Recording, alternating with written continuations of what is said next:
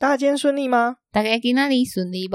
我是静红，我是乔丹，这里是庭院上的故事，说我们想说的事。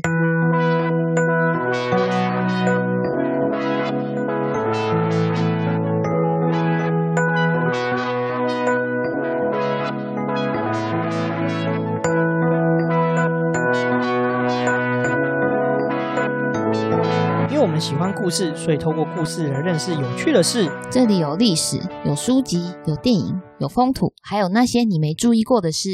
因为知道的太少，所以就来读故事、讲故事，在这里扩散你我的故事宇宙，还有那些故事所延伸出的观点。Shout out First Story。本节目透过 First Story Studio 上传，并提供技术软硬体资源。First Story 提供 Podcast 相关的各项服务以及 Hosting 业务。不管是上架还是抖内，还有后台数据，通通一次帮你搞定。如果你对 Podcast 也有兴趣的话，请搜寻 First Story 了解更多的详情。好，那我们来聊聊我们这几天做了什么事情。哎，你这几天在干嘛？哦，我这几天哦，上个礼拜就中秋连假嘛，对不对？对啊。我们中秋连假也其实也没有出去，因为现在全台湾到处都大塞车嘛。对，去到哪里都是人。对啊，很烦呐，所以就干脆就待在家里。那时候我们就在家里看那个 Netflix。我我那时候在家里看一个影集叫《远漂》，它是讲一群科学家然后要上火星的故事。不过就刚刚我跟我们上一集啊呼应那个火箭阿北的那个故事。对，没有错。我们看到火箭阿北之后，我就看到哇，太刚好，刚好就上这个故事。然后我就想说，我就把这个影集看完，其实还不错看的，我觉得。哎，会不会是你也被 Netflix 窃听了？哎，搞不好有可能。因为上次我不是跟你说，我我跟就是我去买眼镜的时候，我跟那个老板在讨论那个冰室他们那个他们发行杂志的事情，然后讨论完没多久之后，我回去啊上 IG，他竟然就直接帮我推播冰室的广告。哦，对啊，这这好像是真的诶，就我有听说真的是这样子。所以你被 Netflix 窃听了？我也觉得是。不过我那时候会看到这个剧，是因为有人在那个 IG 上面推荐，然后所以我后来我好像昨天吧。因为我们今天录音的时间是十月十号，那我们就昨天还前天的时候，我就在我们的节目的线动，我就发了这个远飘的线动。那这个故事其实是讲说一群科学家去火星嘛。那因为以前都没有人去过火星，所以这个旅程是非常久的一个旅程。那就讲说，哎，这个这些科学家们之间的互动啊，还有他们跟地球的人，因为从来没有人类离开地球这么久的时间。我们要怎么去面对这些？比如说，呃，可能亲情啊，他第一集就下了一个猛药，就是女主角的老公就直接生了一场大病，然后让他有一个起心动念，说，哎，到底还要不要继续这个计划，还是他就是要回地球？因为他们那时候一开始会先去月球的补基地去做补给，然后还有他一个女儿正在处于一个青春期的状态，他女儿也很浮动嘛，那妈妈不在身边，肯定是会有一些青少年的一些状况出现。哦，那我觉得他这个操作是正确，因为这种这种剧啊、影集类，只要有扯到那个亲情、爱情，都会很很让人想继续看下去。对啊，然后里面还有提到，呃，有一个科学家是女同志，议题都包进去了，我也觉得蛮有意思的。而且一开始他这这个剧集的话，你看起来他有，因为组员有一个组员是中国人。那所以说，他看起来好像就是一副很舔共，这个影集看起来很舔共的样子。可是实际上看到最后那个吗？跟那个巨齿鲨一样吗？巨齿就是那个巨齿鲨，就是那个诶、欸、那个谁，那个很帅光头，杰森·史塔森跟李冰冰演的那一部，那一部也很舔共。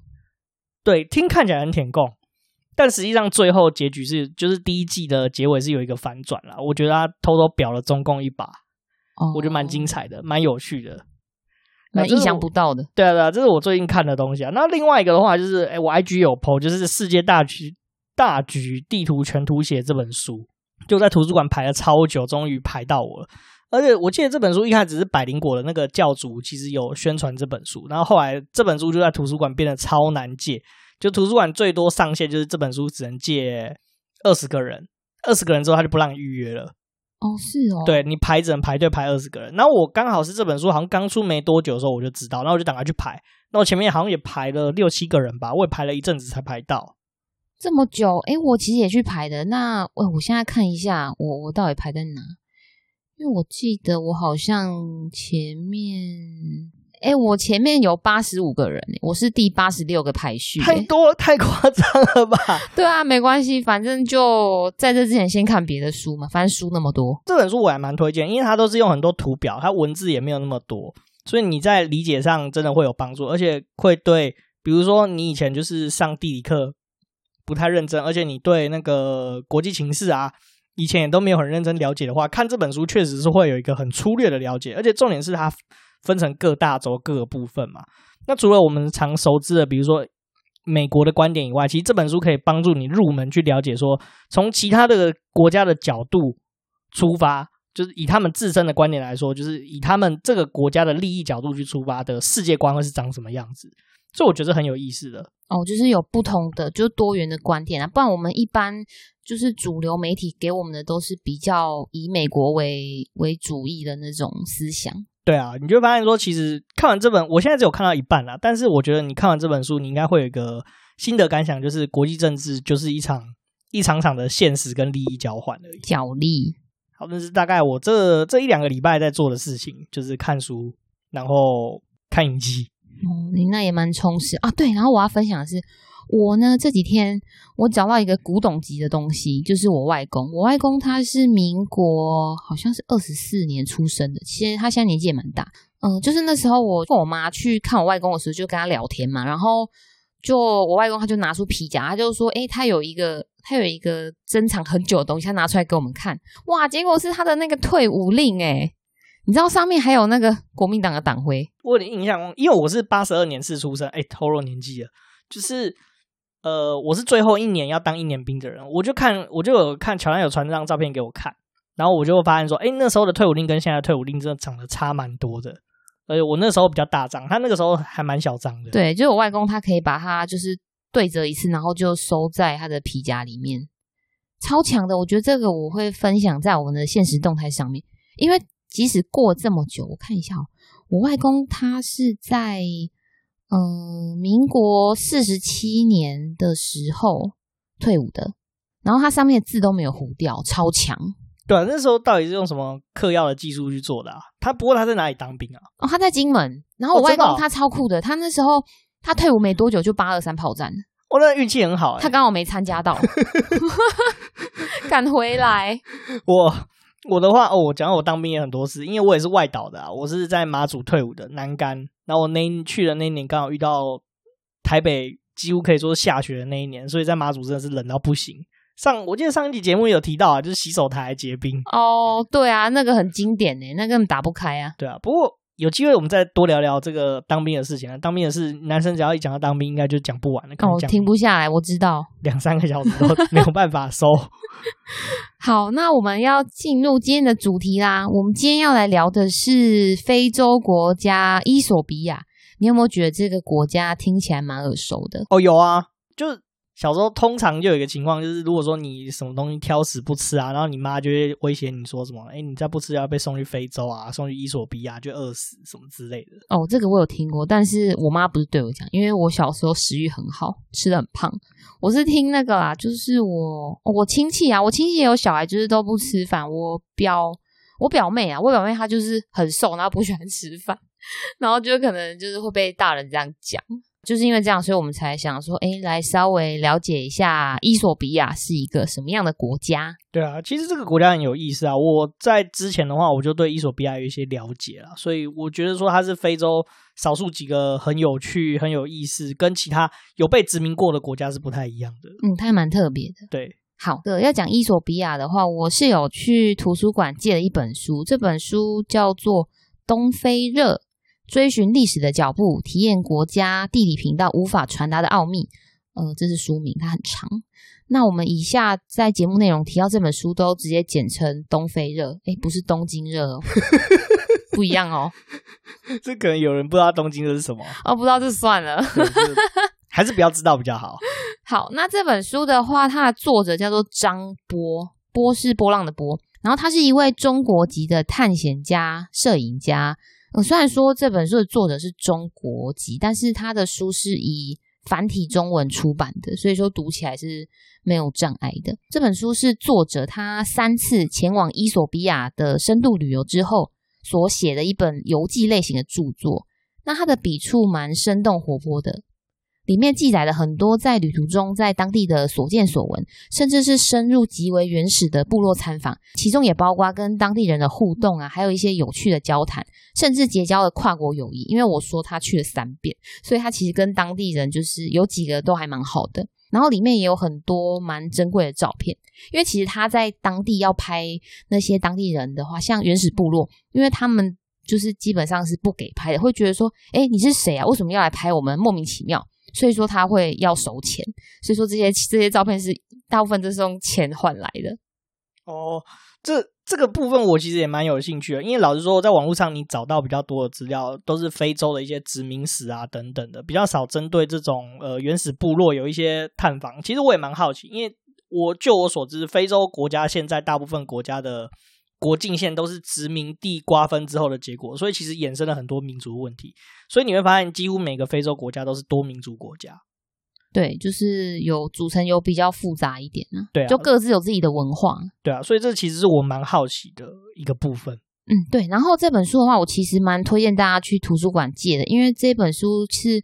可以对于想要了解伊索比亚的人可以获益良多，因为它里面真的是提到很多比较深入当地，就是要有去过的人才会知道的事情啊。诶，那它图片多还是字多？它图片超多，它根本就是一本日记，就有点像游记啦，日记这样。那这样可以看得很轻松诶。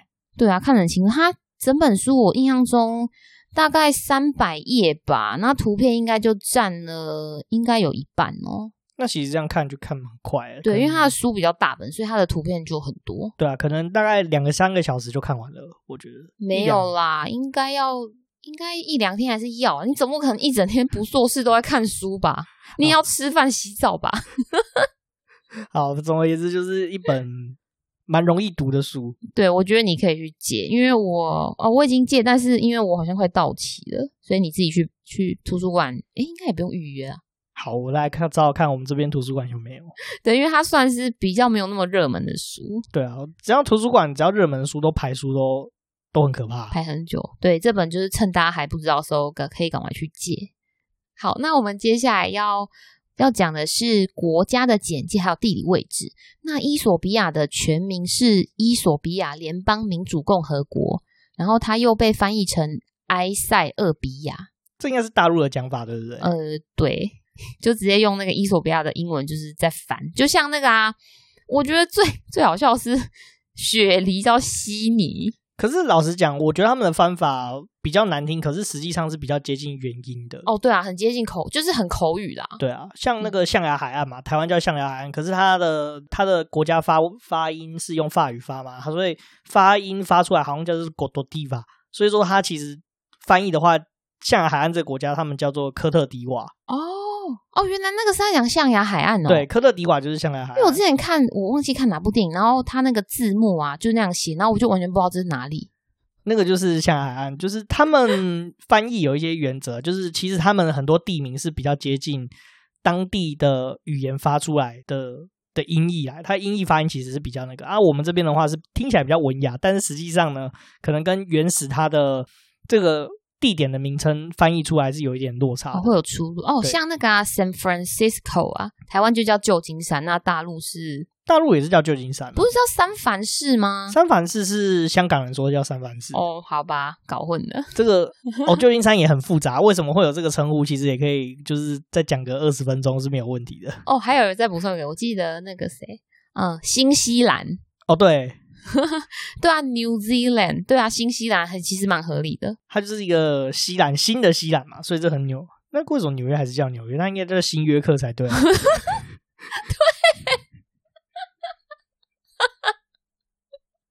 真的应该要叫新约克。好，那再来的话，我我也不要一直乱扯，好好笑。伊索比亚的话，它也是非洲联盟总部的所在地，它是位处在非洲的东北部。地缘性质属于一个内陆国家，它是没有自己的出口港，所以说它对外必须仰赖邻国吉布地的港口来进出口货物。北部及东北部与厄立垂亚接壤，东部的话就是与吉布地还有索马利亚，包括近期成为台湾的新朋友，但是未受国际普遍承认的索马利兰接壤。西部的部分是与苏丹还有南苏丹接壤，南部的话是与肯亚接壤。哦，这个吉布地可以聊一下，就是中国在这边有建一个他们的海外基地。反正中国那时候搞“一带一路”嘛，吉布地就跟中国借了一大堆钱，然后反正他就是想办法跟非洲国家友好。那除了友好以外呢，就是中国近期他宣布说他们在要建一个海外的一个军事基地，那就是地点就在吉布地这个地方。哎，那跟那个什么啊，我记得斯里兰卡好像也有。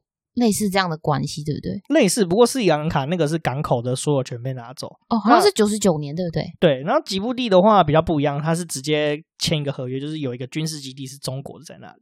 哦，所以说他他们其实算关系上算是比较亲中。对啊，对啊。然后这个地方的话，它算是非洲之角，一个东非的地理名词，它叫非洲之角，就是索马利亚这个区域。因为伊索比亚算是一个以前算是一个强权，所以他在这个地区的话，他算是一个主角的角色。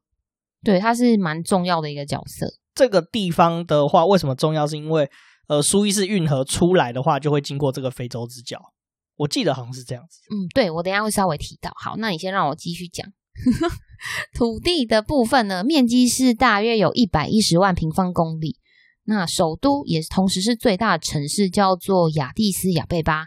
英文是 Addis Ababa，它的这个名字是有新鲜花朵或是天然泉水的意思。土地的规范，因为我是在书上面看到作者，因为这本书是二零一三年出版，作者是提到说，他跟当地人民在聊天的时候啊，当地人是跟他说，土地是归国家所有。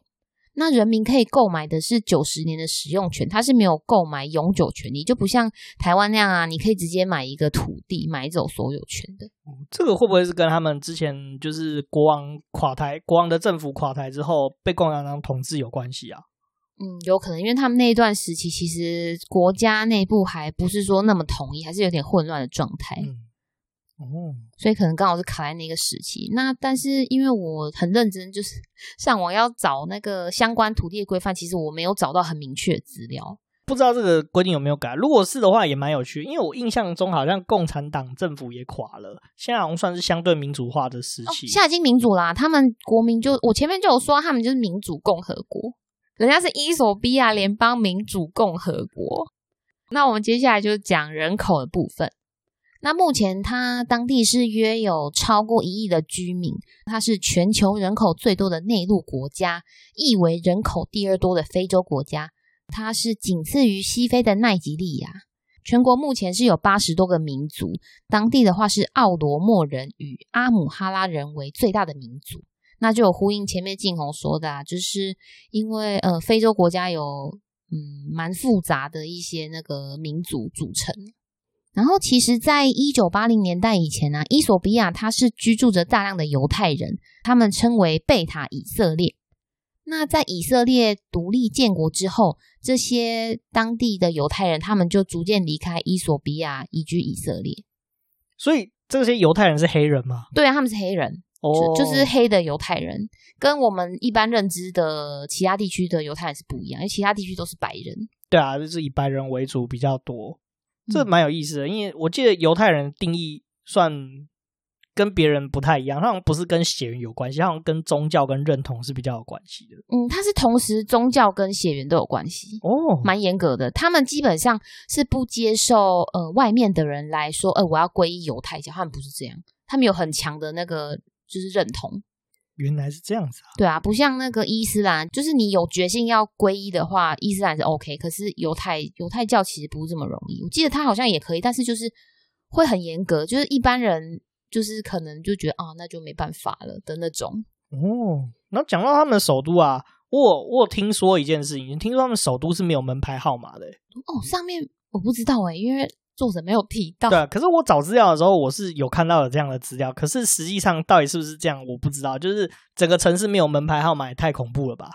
然后他说，他们如果要送信、邮差送信，或者说自己要住哪里的话，就是说，哎，我可能住在叉叉巷口，可能旁边有一间什么特异购之类的，不用讲的。对我，可是我觉得不太可能。然后，而且他们邮差送信的话，基本上，呃，比较有钱的人他们会租一个信箱，就邮政信箱这样子。嗯。可是我不知道这是真的还是假的，这个是还还有待考证，但我觉得应该是几率比较低，因为其实伊索比亚他们现在也蛮就是也进步蛮多的，对，好，那再来的话讲的是语言，他们的语言部分呢是用当地的哈姆哈拉语是作为官方语言，全国是可通用英语的，尤其是首都的部分，他们英语的普及率很高。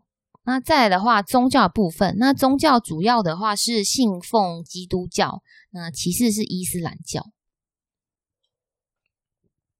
提一下，就是以前小时候的时候，其实很无知，就那时候我就以为非洲就是一个国家，那殊不知非洲大陆上它是有多达，目前记载是五十四个国家，那它也有着很丰富的人种啊、民族还有文化等等，蛮耐人寻味的。对啊，其实我们对这个这块大陆的了解真的有够少，尤其我们在亚洲，就几乎很少看到非洲相关的报道，几乎都是欧美的报道比较多。非洲大概我们会有印象的，就是要么饥荒，要么就是内战，不然就是那世界杯踢足球的时候，你就是这辈子第一次看到有这个国家的存在。哦，对，还有近期很红的那个黑人抬棺舞。对啊，就我们的对非洲的了解其实也很稀少。不过我觉得自己有一点蛮有趣，就是你刚刚有讲到宗教，因为。据我了解，伊索比亚算是很早很早就信奉基督教的一个国家。对，它是很古老的文明的国家。对，而且它信奉的时间点除了早以外呢，它信奉的教还是最早的东正教。所以说，伊索比亚是正教会，就是最早的基督教。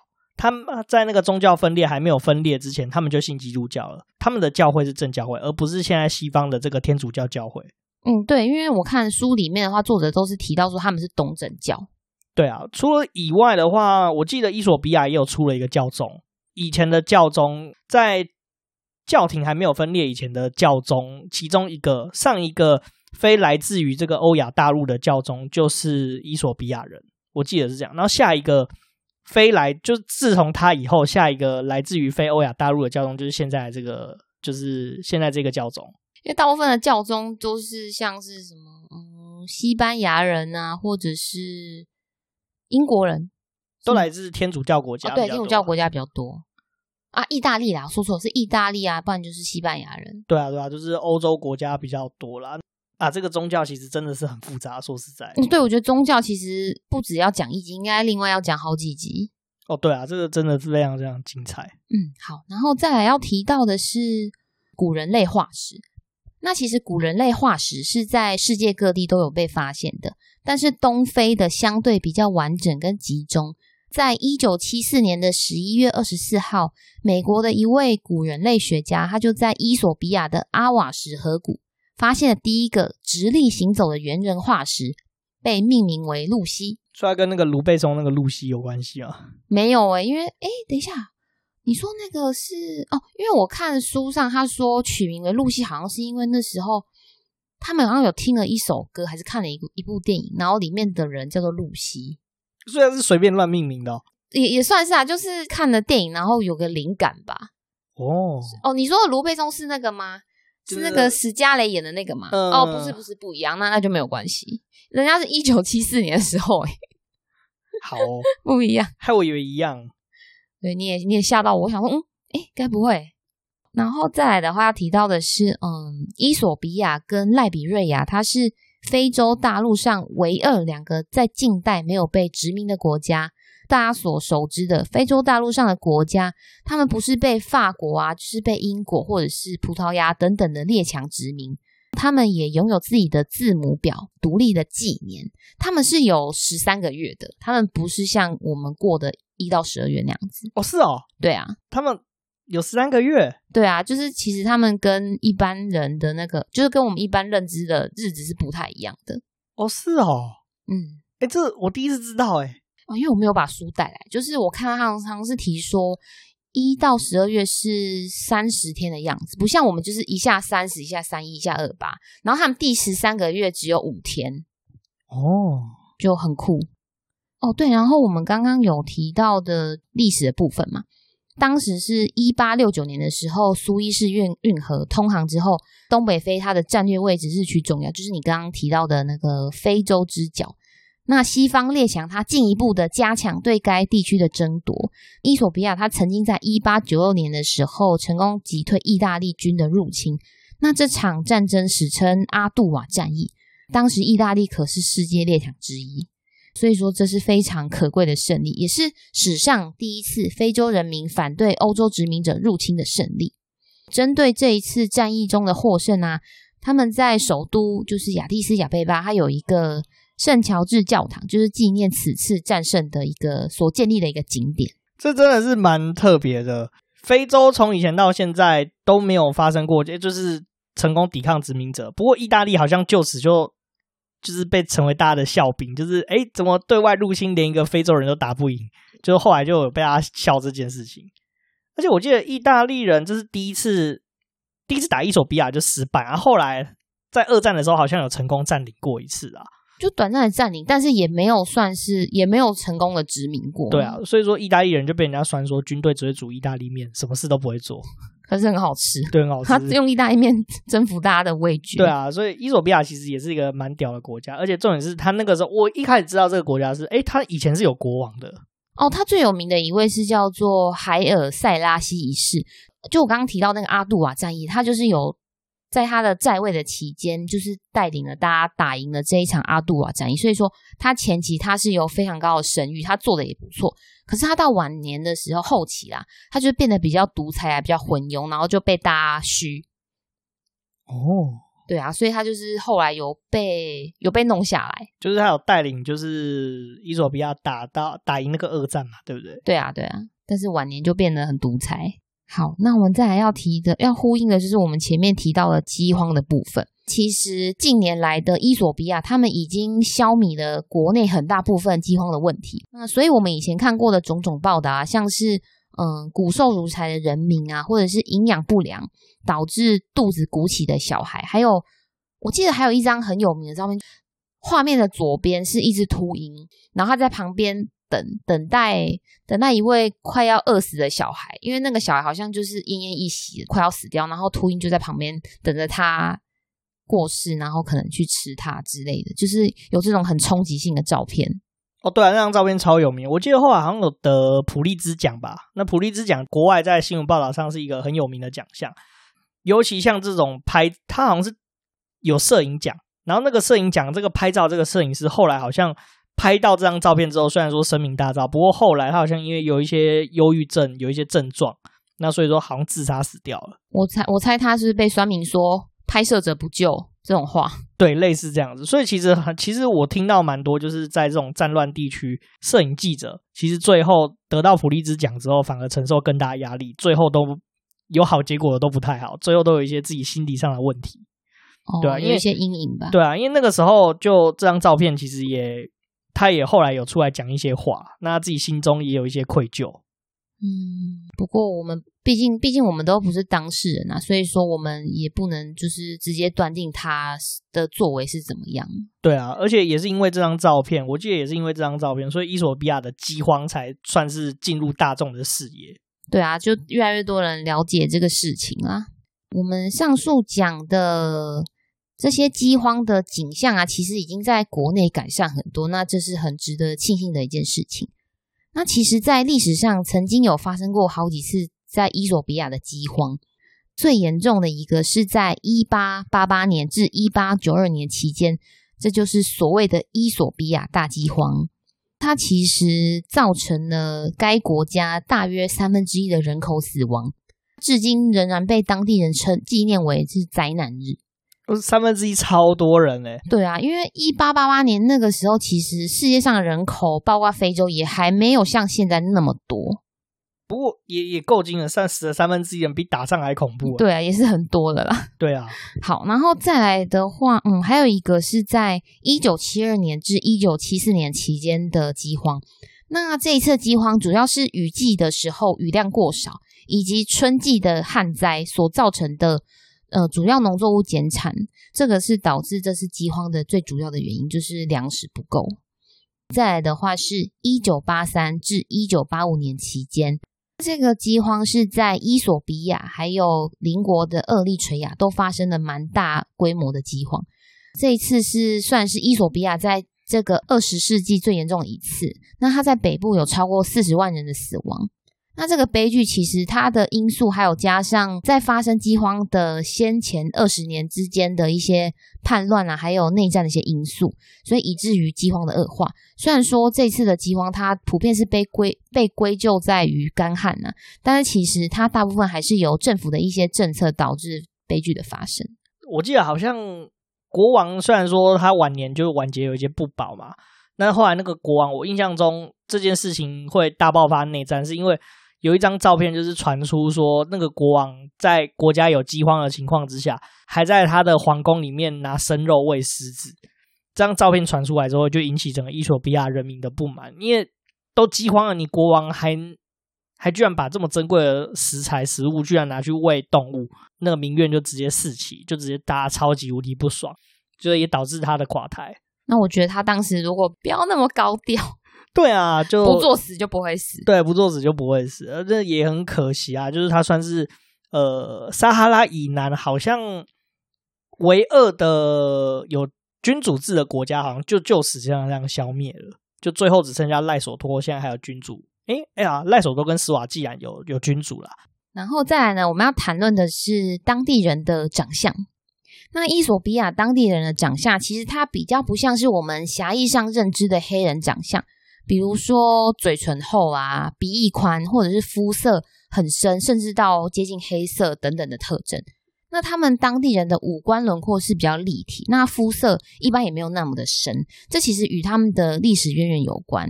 那他们的祖先辈大多是阿拉伯人，或者是刚刚有提到的犹太人。